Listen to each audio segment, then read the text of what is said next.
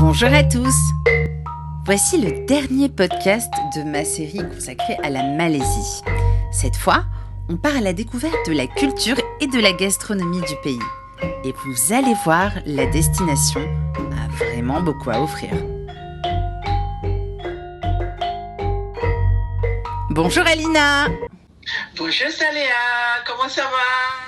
Ça va, ça va. Je suis très contente de vous retrouver donc pour euh, ce deuxième podcast qu'on fait ensemble sur la Malaisie. Donc vous êtes directrice marketing communication pour l'office de tourisme de Malaisie en France, mais vous vous occupez aussi du marché espagnol et portugais. Et donc aujourd'hui, on va parler de culture et gastronomie en Malaisie. Alors, pour commencer, ce que je sais moi personnellement, et c'est vrai qu'on entend souvent ça, c'est que la Malaisie, elle est réputée pour sa population cosmopolite. Et donc euh, les origines des Malais, elles sont euh, assez différentes. Est-ce que vous pouvez nous expliquer un petit peu?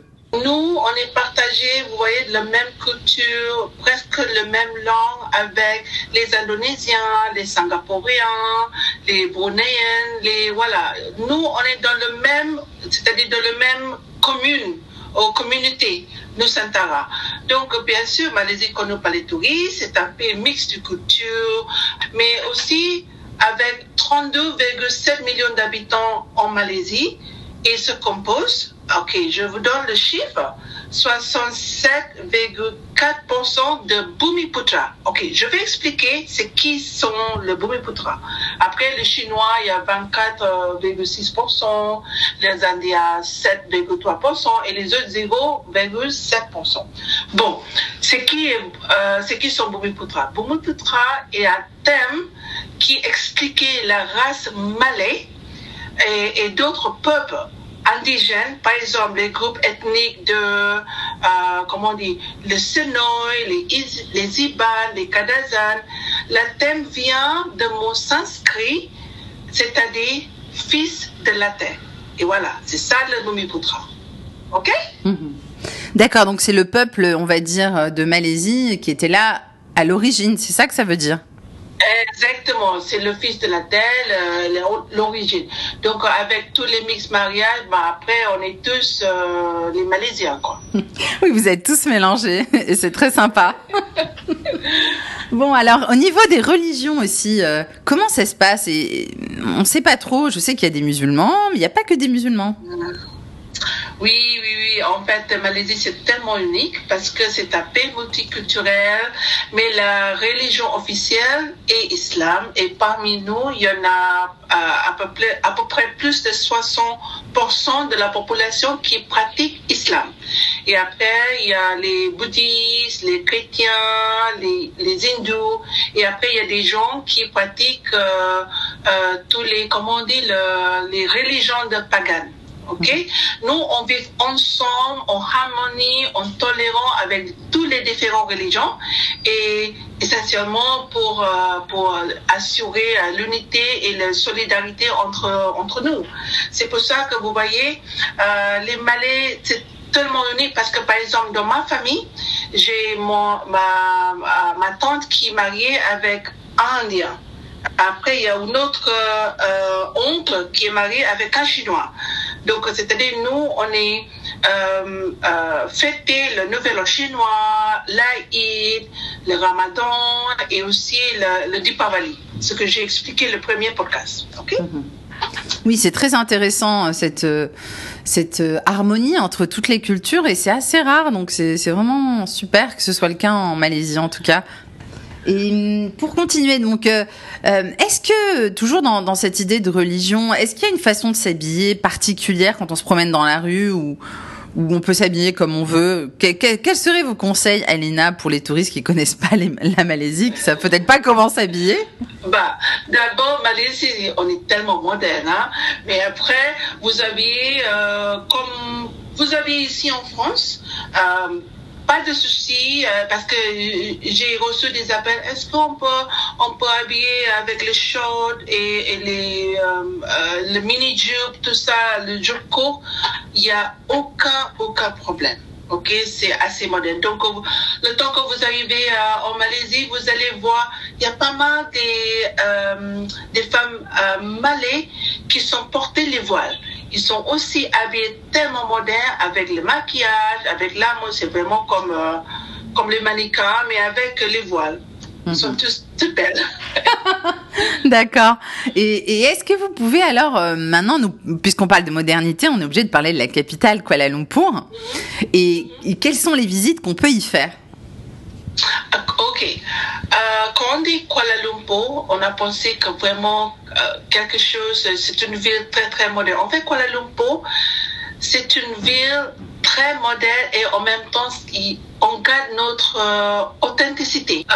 Parmi le urban jungle, on peut trouver une petite village malais au milieu de Kuala Lumpur. C'est marrant ça. Mhm. Vous voyez Et après, euh, il y a le Tau Petronas, il y a le Tomb Andou, il y a le mosquée Masjid Jame qui est 100 ans, qui est, euh, euh, comment dire, après il y a le mosque national et la cathédrale à Kuala Lumpur. Donc c'est tellement mix euh, entre, les, en- entre tout, je peux dire. Et après, si je peux continuer avec les itinéraires, en fait, on peut visiter Petronas, le tout Petronas Jumel, et après on peut continuer à Chinatown, le quartier chinois. Et là, il faut faire dans le soir parce qu'il y en a le marché de nuit qui devient vivant, je peux dire, après le 18 h Mhm. et après, bien sûr, euh, il y a les, euh, les odeurs des épices, les saris très colorés à Brickfield. Ça, c'est le quartier in- indien. Mhm. N'oublie pas de visiter euh, le grotte de Batou. Ça, c'est le tombe hindou dans les grottes. Environ à peu près 25 minutes euh, départ du centre de Kuala Lumpur. C'est intéressant parce que, on- en fait, on, on a toutes les cultures finalement dans cette capitale. Oui, exactement. Mais pour les, pour les, pour les gens qui cherchent vraiment le green green au milieu de, de, de ville, vous pouvez trouver le jardin orchidée, le parc des oiseaux et la ferme de papillons. OK? Ça, c'est vraiment à l'extérieur de Kuala Lumpur. C'est à peu près 20 minutes de trajet avec euh, le taxi. Hmm. Voilà. Super. Et donc, euh, en dehors de Kuala Lumpur, c'est la ville, c'est vrai, qui vient à l'esprit immédiatement quand on parle de Malaisie. Euh, quelles grandes villes euh, sont emblématiques du pays? Et je sais aussi qu'il y a certaines villes qui ont même des influences vraiment britanniques et portugaises. C'est lié à l'histoire euh, de la Malaisie apparemment. OK. Malaisie colonisée par les Britanniques à partir et commence d'abord par le- l'île de Penang. L'île de Penang, Malacca et Singapour, ils sont dans la colonisation de Britanniques. Et après, il y a, euh, Malacca qui, euh, euh, comment on dit, euh, attaqué par les Portugais dans le 1911 pendant 100 ans. Vous voyez, c'est pour ça que vous pouvez trouver quelqu'un ou des gens à Malacca qui, comme moi, mais après avec le, euh, comment dire, avec le, euh, Le mélange de population ah oui, avec le prénom, avec le prénom Lopez Pinto, vous voyez. Et après le portugais, qui vient le- les Hollandais. Pendant 100 ans, qui, euh, qui s'occupaient Malacca. Voilà. Parce qu'Alina, ce que vous êtes en train de nous dire, c'est que vous, vous avez des origines portugaises. C'est pour ça que vous appelez Alina. Oui, parce que vous voyez, euh, Célia, quand je dis euh, mes prénoms, ils ont dit, bah, ça, ce n'est pas les prénoms malais. Parce que mes prénoms, mes prénoms, on peut trouver facilement en Espagne, en portugais, en russe, vous voyez. Mais oui, c'est vrai, maintenant je réalise. En fait, Alina, vous n'êtes pas de la Malaisie, vous êtes portugaise. Non, non, non, moi je suis sûre, moi je suis 100% les malais. Mais oui, bien sûr, on le sait. Bon, et, Voilà, mais après, vous voyez, euh, c'est pour ça que euh, euh, on peut trouver, comment on dit, l'anglais, euh, la langue anglaise qui on parle couramment dans la rue. C'est la deuxième langue officielle en Malaisie. Mhm. Mais Malacca, j'ai une question. C'est c'est vrai que nos auditeurs savent peut-être pas, mais est-ce que c'est une ville? C'est bien ça? Malacca, c'est une ville dans le sud de Kuala Lumpur. C'est à peu près euh, 12 heures de trajet départ de centre de Kuala Lumpur à Malacca, soit avec le train ou avec le bus, ou vous pouvez conduire euh, une voiture vous-même. Et donc Malacca a des origines plutôt portugaises, c'est ça? Voilà, c'est portugais. Là, vous pouvez trouver le Pinto, les Lopez. Les Alina oui, c'est Alina.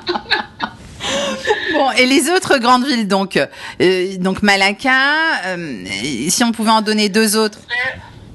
Euh, Penang. Penang colonisé par les Britanniques, donc vous voyez, il y en a pas mal des, des euh, comment, les forts Swettenham à, à, à Penang. Et après, bien sûr, il y en a un mix entre les, les gens euh, de Penang avec les Chinois ou les Indiens. Mais est-ce qu'il y a une grande ville à Penang? C'est pas assez grande comme Kuala Lumpur, mais quand même, euh, c'est une île très importante avec toute l'histoire, toutes les cultures mélangent en fait. D'accord. Ok. Et, hum, et donc, euh, quels sont les sites culturels immanquables de la Malaisie? C'est important qu'on en parle aussi. Et est-ce qu'il y en a certains qui sont classés aussi euh, au patrimoine mondial de l'UNESCO, euh, Alina? Oui, oui, oui. En fait, euh, la ville de Georgetown à Penang et Malacca, ils sont tous classés au patrimoine de l'UNESCO. N'oubliez pas Tamanegara, euh, le parc national euh, dans, dans le centre de péninsule. Ils sont tous classés par le National Geographic. Et aussi, le, euh, le mont Kinabalu, qui est le plus haut sommet dans l'Asie du Sud. Et le, la danse Mayo. Ça, c'est la danse qu'on ne peut pas trouver facilement en Malaisie en ce moment-là. Pourquoi? Pourquoi on peut pas la trouver facilement? Attendez, que je connais pas cette danse, Alina, moi. Expliquez-moi. Parce que Mahayong, avant, c'est, une danse qui est vraiment pour la famille royale dans l'état de Kelantan. Ce n'est pas pour les gens comme nous dans la rue, c'est que réservé pour la famille royale. Hmm. D'accord, mais on continue quand même à avoir des spectacles de, de danse euh, maillot? Ah oui, oui, oui, on peut trouver là, euh, c'est que par les réservations, s'il y en a les groupes euh, des, des touristes, on peut euh, organiser tout ça en fait. Il n'y a Mhm. pas de souci. comment, comment ça s'écrit cette danse? Excusez-moi parce que je connaissais pas ce mot. Le Mahayong, M-A-K-Y-O-N-G, la danse Mahayong. D'accord. En fait, c'est en fait cette danse-là qui en a influence un peu de Thaïlande. Hmm. Ok. Alina, euh, c'est quoi le top 5 des musées euh, à ne pas rater en Malaisie et où est-ce qu'il se trouve Ok, le premier musée, c'est euh, le musée des arts islamiques qui on peut, on peut trouver à Kuala Lumpur, qui en fait le, euh, le musée avec euh, présent des motifs islamiques qui traversent le temps et la culture et des racines de la région en Perse et au Moyen-Orient euh, en Malaisie. Et le deuxième musée, c'est le Baba et Heritage, qui on peut trouver à Malacca. En fait, Baba et Nyonya, c'est une communauté, euh, les Chinois qui sont mariés avec les Malais, les femmes malais. Mhm. Donc, c'est-à-dire, ils gardent la culture, tout ça, ça c'est à Malacca. Mhm. Très bien. Deuxièmement, voilà, la deuxièmement, c'est le musée d'histoire naturelle de Sarawak. En fait, ça c'est le projet euh, passionné par les naturalistes britanniques. Ça c'est à Sarawak, à Kuching, Sarawak, pardon. Et la quatrième, c'est le Penang Parana Convention. C'est pareil comme le Baba Nyonya. C'est en fait le, euh, la communauté euh, mixte entre les Chinois et les Malais euh, à Penang. Mhm. Très bien. Et, que- Euh, et, et donc là, on en a combien là? On en a quatre, c'est ça? On a quatre. Après la dernière, bien sûr, c'est crème de la crème. Je vais vous présenter le musée national de la Malaisie à Kuala Lumpur. Voilà, ça c'est tous les euh, reliques et des découvertes archéologiques de préhistoire. Ils sont tous gardés dans ce musée. Hmm, ça doit être passionnant. Et côté hébergement, euh, si on veut vivre une expérience authentique chez l'habitant, est-ce que c'est possible en Malaisie? Par exemple, est-ce qu'il y a des maisons d'hôtes? Oui, oui, il y en a des maisons d'hôtes, mais aussi, bien sûr, nous, euh, on propose bien pour euh, donner les expériences, le lifestyle de les gens locaux. Par exemple, il y en a la Banguris Homestay qui est à Sepang, qui est pas loin de l'aéroport international vous pouvez trouver facilement euh, sur le guest house, euh, sur côté le booking.com ou lastminute.com, il n'y a pas de souci. Mhm. Et, et, on peut manger chez l'habitant, on mange des spécialités locales, euh, tout ça, ça fonctionne. Oui, oui, vous, vous restez avec eux, vous regardez toutes les activités locales, par exemple, pour visiter le plantation de caoutchouc, le rizière, cuisiner le cuisine locale. On va acheter tous les légumes, tous les poissons. Alors, on va cuisiner avec, euh, voilà, quelque chose comme ça. Mhm.